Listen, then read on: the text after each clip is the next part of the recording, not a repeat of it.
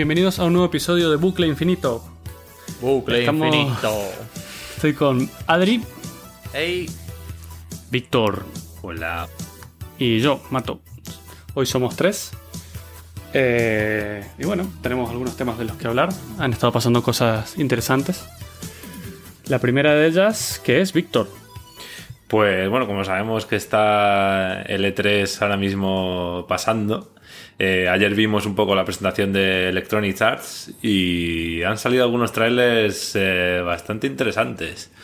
Eh, por ejemplo, yo creo que nos ha gustado a todos, ahora de decir vuestra opinión, hay un tráiler que se llama, sobre un juego que se llama Way Out, que me parece bastante innovador, parece ser que va a ser un juego, una especie de aventura eh, interactiva, pero en modo cooperativo, o sea, todo, toda la... Toda la historia la vais a tener que jugar con otro, un amigo, una persona al lado, eh, a- a ro- rollo cooperativo.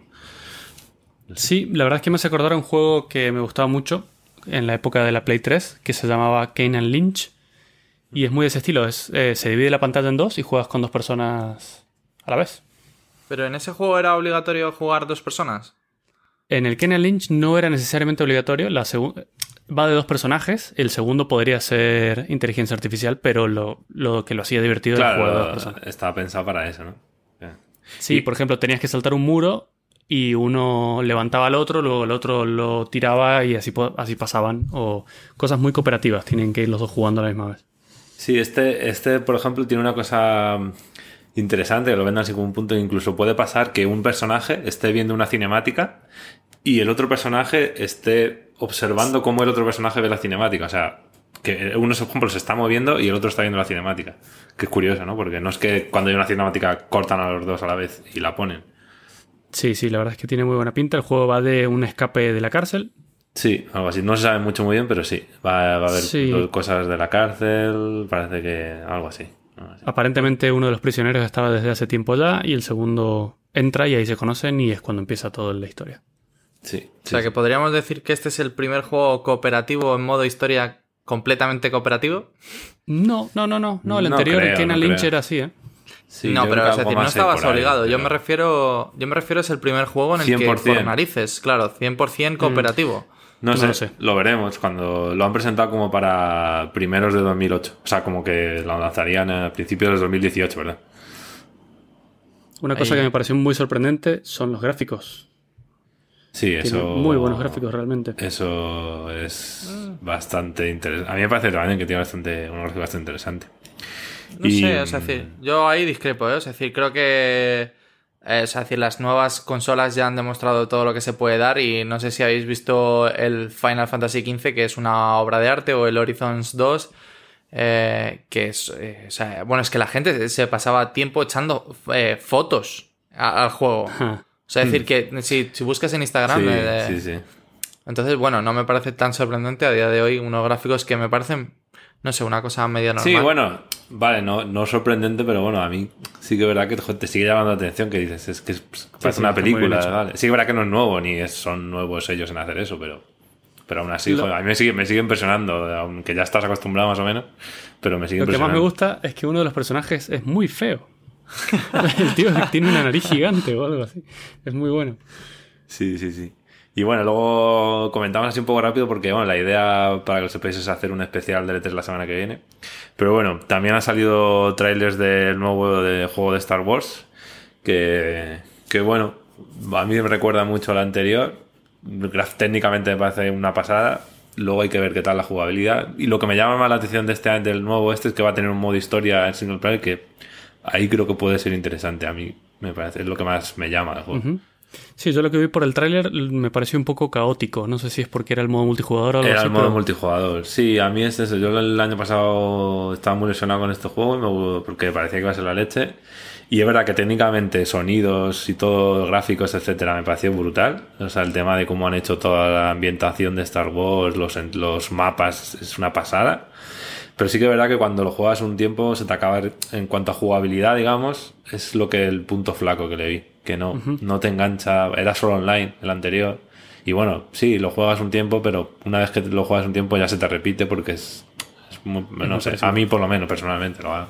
Cada uno Yo lo ahí, que he podido pero no sé. escuchar es que básicamente con, con, el Battlefront 2 lo que han querido es eh, arreglar los problemas que hubo con el primero. Es decir, pues eso, por ejemplo, el modo historia. Todo el mundo se quejaba de que ese tipo de juego no tuviera un modo historia. Era. Era, o sea, decir, era como que le faltaba algo al juego. Eh, luego, por ejemplo, del modo multijugador, de que los eh, personajes especiales estaban como hiper dopados, es decir, que cogía un personaje especial. Entonces, digamos que han solucionado en ese, en ese ámbito, pero no sé yo si han resuelto del todo muy bien. Sí, no sé, yo te digo, yo tengo curiosidad por el tema, por el modo historia, porque es, lo que dices, dices, joder, han hecho un juego que técnicamente es brutal, o sea, técnicamente, eh, para mí que todo el sonido, gráficos, etcétera, brutal, dices que no lo aprovechen para hacer un modo historia con lo que, con el potencial que tendría, y bueno, a ver qué tal, sí que lo han hecho, así que a ver qué tal, qué tal estará. Sí, y creo que esto está sucediendo ahora mismo, ¿no? Es esta noche, o sea, como esto es en Estados Unidos, tenemos la hora cambiada. Sí, esta noche va a ser que es la presentación de Microsoft, que presentan el Project Scorpio este, que ya hablaremos un poco más. Y luego seguirán con presentaciones de, bueno, entre otros Ubisoft, me parece que Nintendo cierra L3, o sea que bueno, ya hablaremos de esto, sí. Vale, vale, vale, pero lo que sí ha pasado y que ya terminó es la presentación del de A, la parte de Electronic Arts, vamos. Claro, no, pero me estaba refiriendo a lo de Apple. Mm. Ah, claro. Bueno, claro, ahí, cambiando de tema. Cambiando de tema drásticamente. Podemos ir a hablar, sí, de la, conferencia de desarrolladores de Apple que fue esta semana, ¿no? Anterior. Exactamente. Eso es. Y han presentado algunas cosas. No sé si es mi, mi impresión o soy cada vez más difícil de impresionar, pero cada vez son peores, ¿no? o sea, cada vez presentan menos cosas, cada vez hacen más bombo de cosas muy tontas, como emojis o algo así, la gente aplaude. Sí, pero... No sé. o sea, creo que es complicado, ¿no? O sea, decir, a día de hoy la tecnología no ha avanzado tanto como para... Eh, como a lo mejor para romper con los esquemas que existen y, no sé, montar un nuevo paradigma. O sea, sí, como pasa... mal acostumbrados. Claro. Bueno, y, otra y otro de los problemas creo es que está tan en el, en el, en el foco de todo el mundo que es complicado que al menos no se filtre nada. O sea, decir, al final luego, o sea, decir, prácticamente el 90% de la, de la conferencia estaba eh, previamente filtrada en internet, o sea, prácticamente todos los productos que iban a sacar estaban las especificaciones ahí. Eh, no sé, el software pues estaba ya prácticamente publicado, entonces es complicado encontrarse una sorpresa. Claro, yo he empezado a creer que estas filtraciones que salen son por una cuestión de... Creo que son a propósito. ¿Tú crees? Para crear un poco de... Para crear expectativas. expectativas. Yo creo que las fotos esas que hay sin querer se me escaparon. sí, siempre hablan que son de fabricantes o empresas que utilizan ellos para fabricar los productos, etc. Pues yo creo que a la empresa le vienen muy bien esos leaks y ah, sospecho que las últimas las están sacando ellos mismos. ¿Tú crees? a ver, o sea, por ponerte el caso, el, leak más gracioso, entre comillas, fue el de eh, la aplicación de iOS de Files. Es decir, es ah. una aplicación que te permite navegar por, por, tus ficheros dentro del móvil, bueno, en, el sistema operativo iOS. Y, y, la, se filtró por la... Sí, sí, sí, o sea, bueno, la acaban de sacar para iOS 11 eh, y se filtró por la mañana justo antes de la presentación. Sí, para Entonces, yo leí eso, como que la colgaron queriendo sin querer en el App Store y luego la quitaron o algo así, o la desactivaron. Claro, durante ese segundo. Durante ese tiempo ya alguien la pilló, alguien la pilló. Pero vale, sí, ¿qué va la aplicación? ¿Te deja, por fin vas a poder ver tus archivos o algo? Exacto, esa es, esa es como una especie de resumen de tu móvil, de todos los ficheros que tienes en tu móvil. Mm. Es simplemente, eso es muy tonta, la verdad, pero creo que es efectiva en cuanto a que si me descargo una foto de internet o, o es decir, no la tengo que estar guardando en el carrete, no la, eh, no sé, si me descargo un libro o, tengo, no sé, o ficheros que tengo por distintas aplicaciones, justo, exacto. Eso es, sí, como un Finder, digamos. Sí, justo. De eso. Y sí, luego yo creo otra cosa que fue a lo mejor que fue importante que presentaron para ellos el tema de presentar un altavoz eh, inteligente, digamos, con, con, su sistema de Siri integrado. Y bueno, supongo que para hacer intentar competir con, con Amazon Echo y Google Home, con todo el mundo aparentemente ahora, porque por lo visto Samsung está por sacar el suyo. Sí, sí, sí. El tema es que lo han sacado, han sacado el altavoz más caro de todos ellos. Que sí, efectivamente. Parece que son unos 300 dólares o 350 dólares. 350 dólares. Sí, Así sin más. Eh, claro, comparado con un Google Home que tú lo puedes agenciar por 125 o una cosa así. O sí, porque están bajando además. Sí. Incluso la Amazon Echo, el la versión más básica, vale 50 dólares. Es, es bastante diferencia. Pero bueno. Y es lo que hay que pagar para tener productos Apple. Y luego han llegado bastante tarde a la fiesta porque esto ya pasó, o sea, el tren de estas cosas nuevas ya pasó. Deberían haberse apurado un poco. Yo creo que ellos tenían Siri. Eso es. Yo creo que ahí ellos cuando sacaron Siri sí que tenían un poco de ventaja porque no, no había todavía un, no había otras empresas que tuvieran este tipo de asistentes de voz o que no estaban a lo mejor tan en tantos millones de dispositivos como fueron capaces de ponerlo, pero ahora se han quedado atrás. Ahora mismo, yo creo que ahora mismo los dos que tienen lideran esto, que son para mí son Amazon y Google, les dan bastantes vueltas. Sí, de hecho creo que lo han sacado más orientado a cuestiones de música que de asistente virtual. Sí, sí, sí. De hecho es una de esas cosas que ellos a ver vendían. cómo funciona.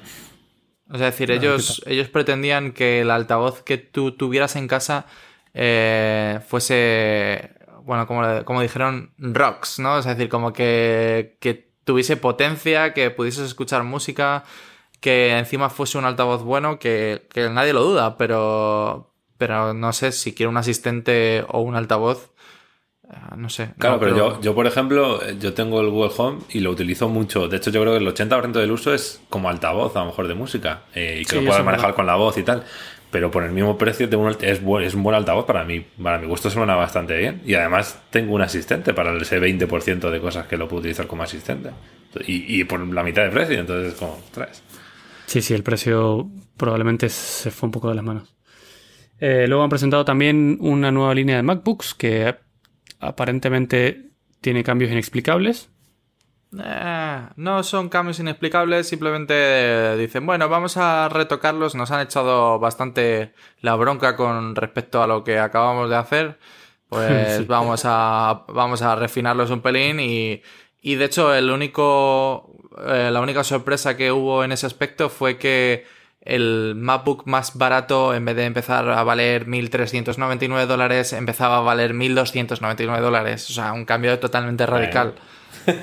sí. no, pero es que además es el que no trae la barra touch, ¿no? Exacto, sí, así es, así es. O sea, es decir, es el barato de, digamos, de los cutres, entre comillas, que te, que te puedes comprar. No han ah. solucionado el problema de, de los USB ni nada de eso, ¿no? Eso sigue igual que siempre. Eso, están atados, por supuesto, a la vida dongle. La dongle life. Dongle life. Dongle Life es a lo que llaman en algunos sitios web al, problema que han generado los de, los de Mac, los de Apple, y es que, claro, tienes que llevar un montón de adaptadores encima ahora. Eh, tienes que llevar adaptadores para conectar USBs, adaptadores para conectar HDMI, adaptadores para una tarjeta de memoria, para un ratón, para lo que quieras, tienes que llevar un adaptador. Entonces, claro, cualquiera es un ordenador tan pequeño si le quitas todo lo que tiene adentro y solo dejas la pantalla, así perfectamente puede ser muy, muy pequeño. Claro, ahí voy. Yo creo que, que para mí se equivocaron un poco, sobre todo en, el, el, tema de hacer eso con el MacBook Pro, que se supone que es un, portátil para gente, para usarlo de manera profesional, ¿no? Para trabajar. Entonces, ostras, es que si me quitas todos esos puertos, es lo que sé, me obligas a llevar 40 adaptadores, etcétera, que, y que lo necesito para el día a día, eh, para el trabajo. Tal. Entiendo a lo mejor que en un portátil más que puedan destinar más rollo ofimática o más rollo. Bueno, bueno pues igual como el MacBook que sacaron. Claro, el, con el MacBook Air o el MacBook que sacaron, que diga, bueno, Ahí lo puedo entender, que sí, que bueno, que quieras. Porque es verdad que al final un poco todo debería ir hacia eso, ¿no? El tema de que sean inalámbricos, Bluetooth, etcétera. Pero no tan rápido, yo creo. ¿no? Para mí, demasiado rápido aventurarse a quitar. Venga, todo USB-C. USB-C sí, es el futuro, pero, pero eso, todavía No está, todavía, todavía me parece pronto apostar tan fuerte por el USB-C. Sí, hay, hay muchísimas cosas USB y. Claro, es, una decisión. todas las cosas de hecho, tengo una anécdota mía que es que es increíble. Es decir, es tan tonto como que, bueno, como sabréis, el nuevo Samsung Galaxy S8 utiliza USB tipo C, Y pues hubo un día que pues estuve más, de la, más tiempo de la cuenta fuera de casa, de hecho no lo había recargado el día de antes, entonces bueno, me empecé a quedar sin batería y, y no llevaba el cable, o sea, no llevaba el cable USB Type-C, es decir, eh, nadie, nadie tiene un cable USB Type-C. O sea, es decir, pregunté como a 20 personas, Nadie, no. da lo mismo. O sea, es decir, no existe todavía, no, o sea, es decir, nada. No tienes lo típico de eh, en el autobús que tienen algunas cajas para. Nada tampoco. Eh, ni cable ni nada. En algún sitio que tienen cargadores en las mesas para tomar algo mientras, y mientras cargas el móvil, tampoco, nada, lo siento. O sea, es decir, estás abandonado todavía. Entonces, Sí, sí, sí, eso sí. Hay que llevarlo siempre. Es que claro, en verdad ahora, bueno, sí que hay algunos móviles también ya que empiezan a utilizar el USB-C, pero todavía es que es complicado cambiar ahora de repente una interfaz así. O sea, es, Sí, está como muy, muy... Y, y bueno, y, y todavía yo creo que, que el tema ese del cargador de móvil es más fácil de, de cambiarlo. Porque dices, bueno, poco a poco es un cargador nada más, pero el tema de lo que dices, de ratones que van por USB, teclados que van por USB, mm, mil micrófonos que van por USB, hay mil cosas que es, ahí es ahí lo que más complicado, que de repente todo sea USB-C. Sí, sí, sí, va a ser un cambio difícil. Hay adaptadores, pero de nuevo volvemos hay que estar llevando una bolsa o una caja de adaptadores para distintas Claro, cosas. es eso, para eso, para llevar un adaptador, para eso déjame. Claro, el prefiero llevarlo dentro del ordenador y USB. tal. ¿no? Sí. Bueno, Pero lo, bueno. lo que sí que tengo que rescatar de la conferencia, que es una parte que me gustó, es en cuanto a la, a la actualización de los iMac, eh, pues eh, actualizaron y sacaron una versión Pro que es preciosa. O sea, es decir, es, eh, o sea, el ordenador en, en negro, la verdad que es un lujazo. Y, y bueno, o sea, es decir, excepto por el precio que empieza a costar, o sea, su precio base son 5.000 dólares, pues no, no es esto. O sea, decir, pero en general, precioso el ordenador. ¿Cómo, ¿Cómo era esto? O sea, ¿algo que lo querían enfocar para VR puede ser? ¿O, o sacaron Sí. otra cosa de VR? Es que no sé. Es que da la No impresión de que están intentando meterse un poco con los juegos. Eh, es algo que se le ha criticado desde siempre a, a Apple. Y es que los ordenadores Apple, digan lo que digan, no sirven para jugar. Sí, no, no, está claro que no son. para- Eh, entonces, bueno, teóricamente han puesto unas acelera- aceleradoras gráficas mejores. Eh, dan soporte para realidad virtual, para gafas de realidad virtual. Y teóricamente debería ser muy potente y podrías jugar a, lo- a cualquier cosa. Hicieron una demostración en vivo de un escenario de realidad virtual que se veía bastante bien. Yo creo. Bueno. sí. Sí. Parece que quieren entrar en ese mundo ahora. Yo creo que más que, que meterse en el, en, el, en el tema de ordenadores para, para jugar, yo creo que lo que les, le interesa es hacer ordenadores para desarrollar videojuegos. O sea, que, que sea un ordenador, obviamente, claro, para desarrollarlo también necesitas capacidad gráfica, pero más. Claro. Para mí va más el tema de que ellos, ellos son muy fuertes en el ordenadores para desarrollo, desarrollo normal, digamos, de programación, etcétera, y que quieren seguir a lo mejor siendo fuertes en el desarrollo también de videojuegos, y para eso necesitas capacidades gráficas que, que no lo tienen ahora mismo, solo tienen los de la gama más alta, y bueno, igual para mí, para mi opinión, vamos, que quieren ir más por ahí, más que hacer un ordenador gamer para que la gente juegue con él. Sí, puede ser, puede ser. Eh, yo creo que se están perdiendo una buena parte del negocio ahí porque los videojuegos eh, hoy en día generan más dinero que el cine, básicamente. Entonces, Mm. lo que pasa es que Apple luego está yendo más y más a hacer sus ordenadores como móviles, casi descartables. Es decir, la memoria viene soldada a la placa, el disco rígido viene soldado a la placa, no se puede cambiar ni actualizar nada. Claro, pero Pero ahí también ahí- yo creo que ahí es el tema del tamaño, ¿no?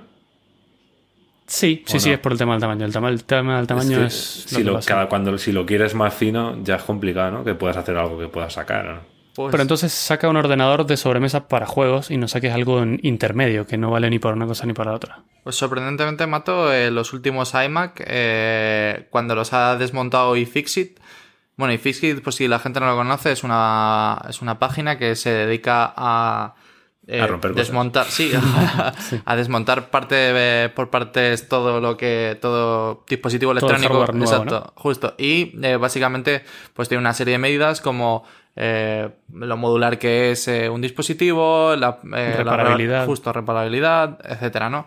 Eh, y han descubierto que los nuevos iMac eh, vuelven a ser modulares, es decir, eh, vuelven a tener memoria extraíble, vuelven a tener un disco duro extraíble. O sea, Ajá, decir, es un poco. Sí, es un. O sea, decir, decían que, que no es. O sea, mm, digamos que la parte mala es que sigue sin ser demasiado accesible. es decir, que es complicado desarmarlo mm, porque básicamente hay que quitar todo, pero que para los técnicos de... O sea, para general para cualquier técnico sería eh, fácil cambiar la memoria, cambiar un disco duro. Bueno, eso es una buena noticia, me parece. Ah, bueno, claro, pues sí, sí, sí. Y, bueno, eh, y no sé si presentaron algo más, dijeron algo nuevo, iOS 11. Ah, iOS 11, sí, sí, sí. Eh, bueno, a ver, es decir, digamos que la parte a mí que más me gustó para con, respecto al sistema operativo eh, fue el multitasking, que por fin, la verdad que tiene muy buena pinta, se ve un, o sea, un multitarea bastante decente en un dispositivo móvil. Creo que solamente se va a notar o sea, vamos a tener un fuerte cambio en, el iPad, en el iPad Pro sobre todo, pero es increíble cómo han, eh, digamos, copiado, entre comillas, eh, los mecanismos que tiene Samsung de, multitarea y los han llevado muy, muy, muy, muy fino al iPad Pro. O sea, de hecho, tienen eh, en el Samsung S8 podemos ver cómo podemos dejar una ventana flotando eh, pues ellos han conseguido lo mismo y queda, queda muy bien, o sea, decir, porque han, sabido adaptar las aplicaciones, por lo menos las nativas, eh, de una manera muy buena al tamaño que tienen. Y consiguen también partir la pantalla, hacer integraciones entre aplicaciones eh, gracias a la pantalla partida. O sea, no es ninguna cosa, ninguna magia, pero creo que lo han integrado muy bien con, con sí, se van poniendo el día. Justo. Sí, daba. Ya daba, ya daba, daba pena un poco, ¿no? En plan, joder, tío, que no tenéis, que no puedo copiar en un sitio y llevármelo a otro directamente con la pantalla partida. Se están... Claro. Bueno, yo lo tengo en Android desde hace tres versiones y creo que nunca lo he usado más que para ver cómo funciona. Ah, ¿Alguien utiliza eso? Yo es que tengo un iPhone, entonces. ya, o sea, eh, yo creo que es em, sobre todo porque no, no tenemos una tablet. En el momento en el que tuvieses una tablet a lo mejor y vieses o sea, me pongo en el caso más, más parecido a, a lo que podemos ver de, de una demostración, ¿no? Pues eh, estoy revisando unos documentos en Pages y, y, a continuación abro mi correo y me pongo a escribir un correo a un compañero de trabajo y así entonces voy copiando de un lado a otro los datos sí, que, que lo van moviendo. Tal. Claro, claro, claro. Claro, bueno, pero sí, suena, suena bien, pero no lo sé, probablemente en una tablet, como dices, sería mejor, más útil. Sí, seguramente en una tablet se puede aprovechar más para gente que utiliza así más para, para trabajar, vamos, la, una tablet. Pero bueno, son cambios que, oye, yo creo que van, eh, bueno, se tendrán que ir poniendo al día con el resto de sistemas operativos y que... Sí. Y a ver qué tal. Esto se supone que luego lo sacarán en, para el público en general en septiembre, por ahí, ¿no? Eh, sí, en otoño habían dicho en... Otoño, ¿no? Sí. Otoño, me encanta porque dan esas fechas tan tan, amplias. Hombre, hombre son tres meses. Claro, tío, pero así te culo las espaldas. claro. Sí, pero bueno, se supone que lo han sacado para, para beta, digamos, para desarrolladores, para el que se lo quiera bajar en plan beta, y luego lo sacan en, ya para el público en general en, en otoño. Uy, uy, casi, casi se me olvida, casi se me olvida. Eh, que seguro que lo sabéis, pero pero también sacaron una nueva versión de Mac OS eh, y no sé si sabéis el nombre, que es graciosísimo. Eh, estuvieron, yo, yo, me los imagino llevando a los de marketing un mes ahí al parque Yosemite y bueno, ahí investigando a ver qué nombre le ponemos al nuevo, al nuevo sistema operativo. Para poneros en contexto, el sistema operativo actual se llama Sierra. El nuevo sistema operativo se llama Hyde Sierra, o sea, decir, es una, Sierra Alta. Es, una locura, sí, sí, sí. Muy bien, muy bien. Buen trabajo. Pues mira, no era tan. O sea, con las cosas, pues se supone que iban a poner cosas de, de California, a lo mejor, ¿no? De eh, parajes, se supone que eran nombres de parajes de California. ¿No habrá cosas? Claro, allí para, poder para poner como para repetir ¿no? Bueno, es que a lo mejor será un salto pequeño de. O sea, no será significativo y no habrán querido gastar un nombre en, en dos cosas nuevas. Eh, supongo, pero. Joder, pero eso es como. En serio, o sea, es como si hubiese puesto Sierra 2 es, que, Sierra, claro, Sierra mejor. Ahora sí que cierra. Ahora sí que sí, sí, Bueno, y en, con respecto a los cambios relativos de macOS, lo poco que hay que destacar es eh, una actualización a Safari. Eh, sorprendentemente con... O sea, sobre todo porque es la parte que, digamos, a mí más me incumbe como desarrollador web y es eh, que por fin el autoplay en los vídeos está capado. Una cosa que, no, no que lleva en, en los otros navegadores. Hace varios años. Eh, sí, es decir, lleva, bueno, a lo mejor unos años no, pero sí que lleva mucho tiempo. Y, y el Do Not Track, el, el- el que o sea, es para evitar que envíe información sin que, sin que tú lo sepas, básicamente. En modo incógnito o en todos. En- es en todos, es en todos. Eh, pero es una cosa que eh, Internet Explorer la tenía, para que nos hagamos una idea. Es decir, que no es, no es nada Claro. innovador ni nada por el estilo. Entonces, bueno, eso es... No, y otra cosa que me parece muy rara es que tengas que actualizar el sistema operativo completo para actualizar el navegador, que es un programa, no es. O sea, no podrían actualizar Safari directamente ya. Sí, no, no sé, es como que. es que al como que va final- integrado. integrado. sí, Claro, sí. está tan integrado esa aplicación, digamos, que es como. que- Sí.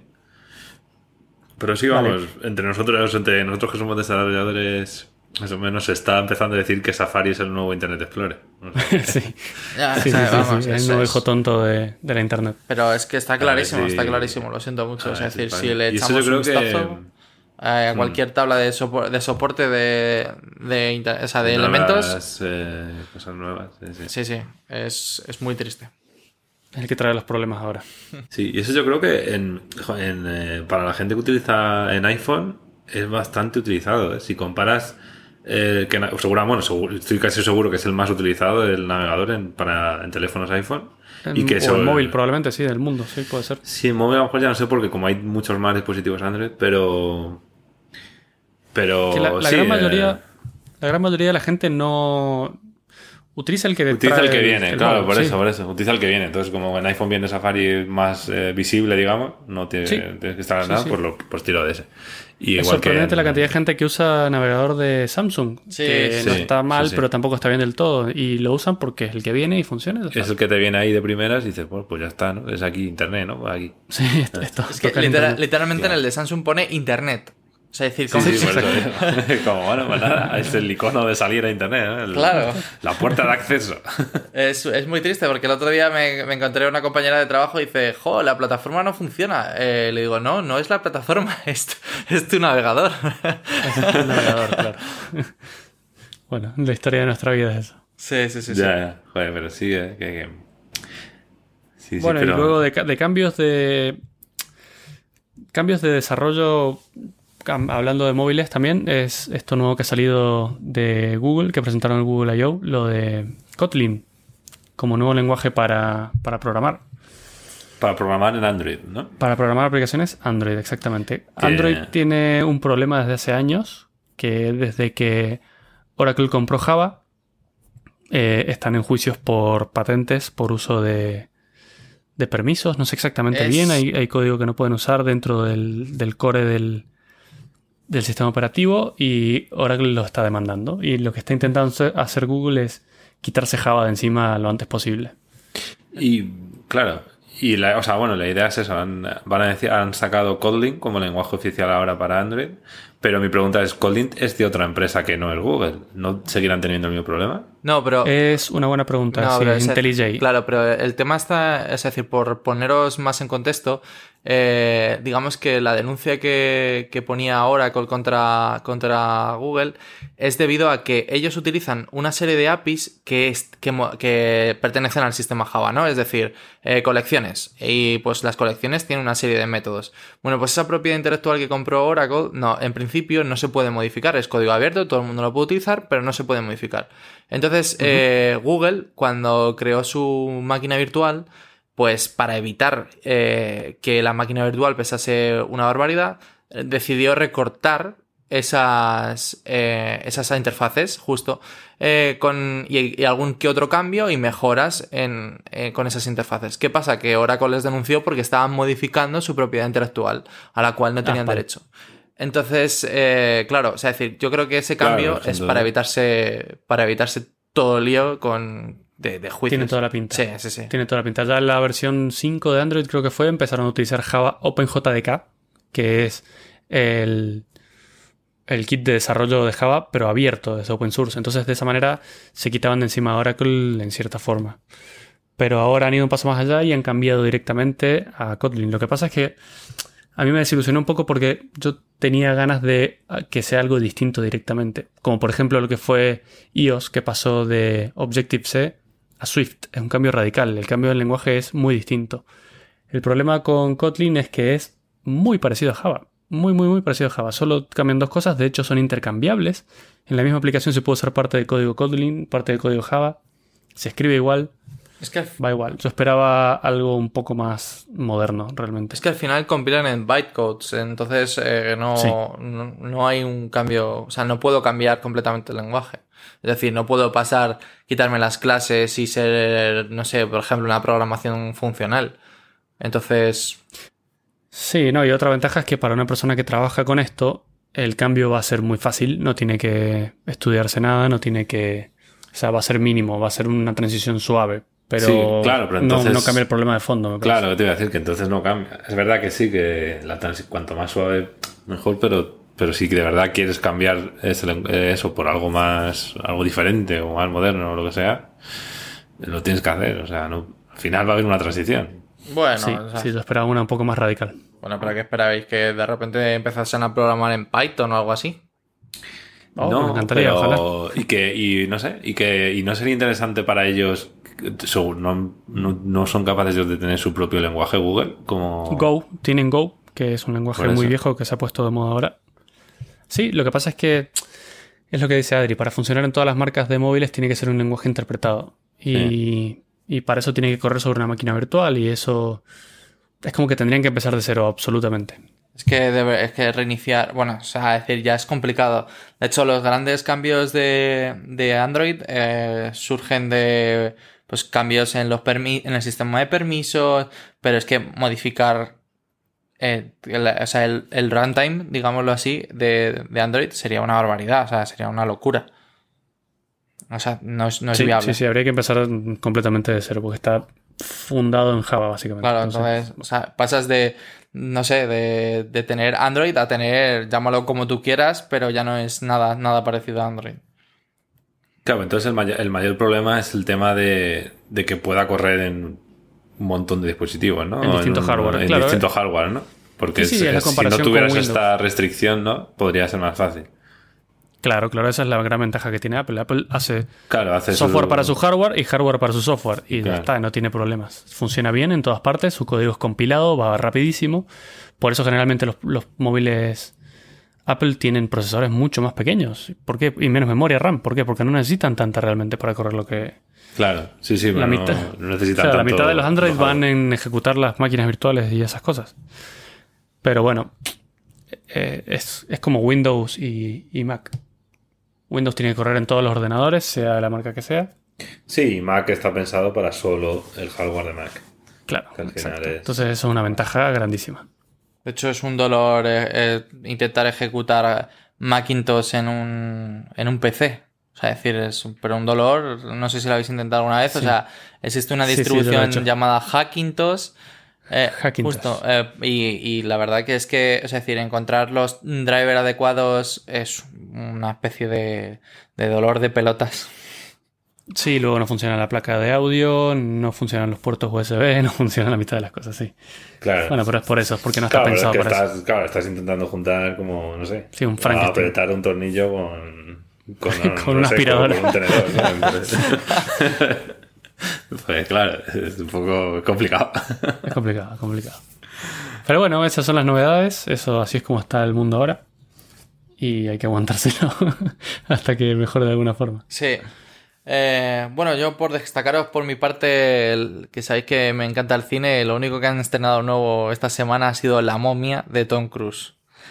Eh, ya sé, a ver. Eh, no, no la he ido a ver y, Ah, no, no, no. y, y no creo que la vea. O sea, es decir, yo simplemente lo digo como novedades. Es decir, me parece...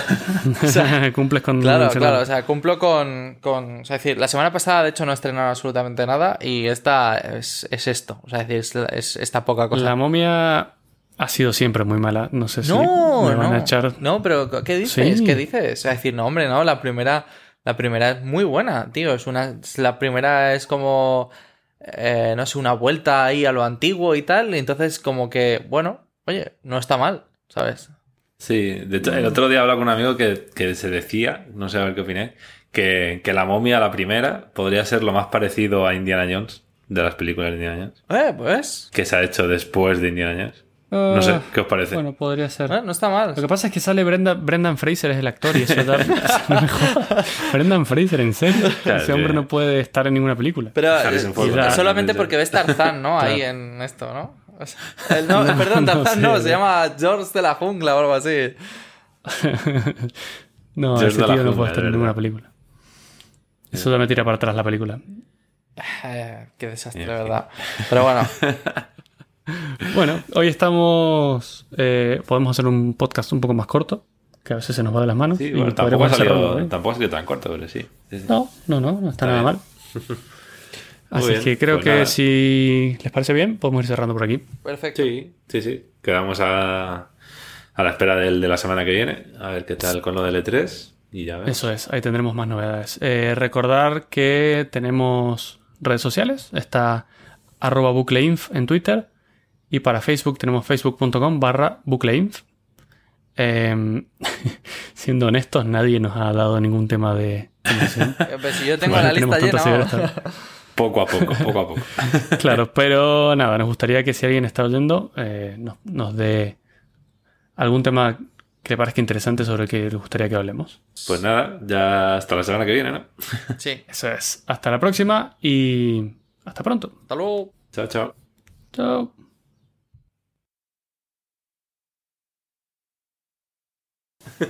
Vamos de nuevo, vamos de nuevo. Venga. Nueva toma, toma dos.